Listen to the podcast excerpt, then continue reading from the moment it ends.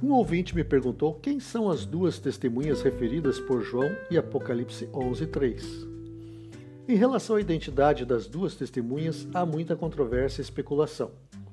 Uns autores as interpretam literalmente, e isso não se ajusta ao contexto, cuja narrativa continua o assunto do capítulo 10. Tampouco se adapta ao perfil literário do Apocalipse, cuja interpretação teológica tem como parâmetro as teorias histórica e gramático-histórica, esta de menor expressão entre os estudiosos dos principais seminários do mundo. Prosseguindo para o verso 4, pode-se lembrar das duas oliveiras de Zacarias 4, 11 a 14, representando a palavra de Deus, considerada luz pelo salmista no capítulo 119, versos 105 e 130. A Sagrada Escritura também testifica da graça divina. Em João 5,39, Jesus estimula o estudo das Escrituras, pois nela se encontra a vida eterna e o testemunho de Jesus.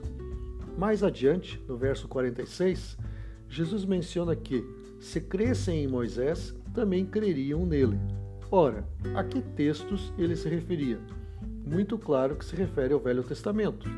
Já em Mateus 24:14, Jesus profetiza a pregação do Evangelho em todo o mundo como testemunho a todas as pessoas. Aqui se encaixa o Novo Testamento.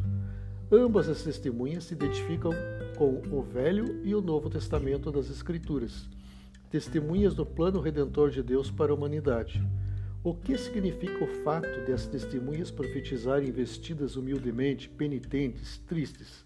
Identifica o período no qual os poderes religiosos apóstatas, junto às autoridades seculares, tentaram silenciar os fiéis.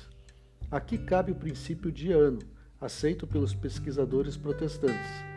Cada ano profético equivale a 360 dias proféticos, ou 360 anos literais. Assim, 3,5 anos proféticos representam 1.260 anos literais. Quando isso ocorreu? Iniciou-se em 538, ao Justiniano I legalizar a supremacia papal do antigo bispo de Roma.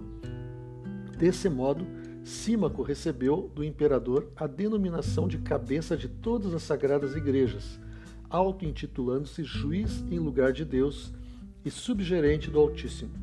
Trata-se do início do domínio eclesiástico político-religioso do catolicismo, conduzindo o planeta ao obscurantismo, ignorância e trevas morais e espirituais, até 1798, 1260 anos depois, literais, quando o general Louis Berthier, sob as ordens de Napoleão Bonaparte, invade o Vaticano e prende o Papa Pio VI, colocando um ponto final ao predomínio do Estado Vaticano e da Igreja Católica Apostólica Romana sobre a Europa e as colônias da América e da África.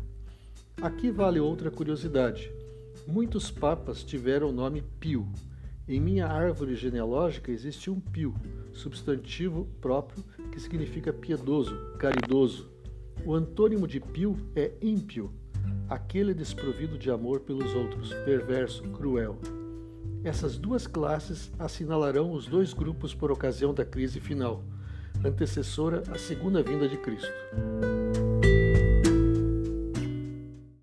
Livre para Sempre voltará na próxima sexta-feira, às nove horas da noite. Que o Senhor o bendiga e até lá!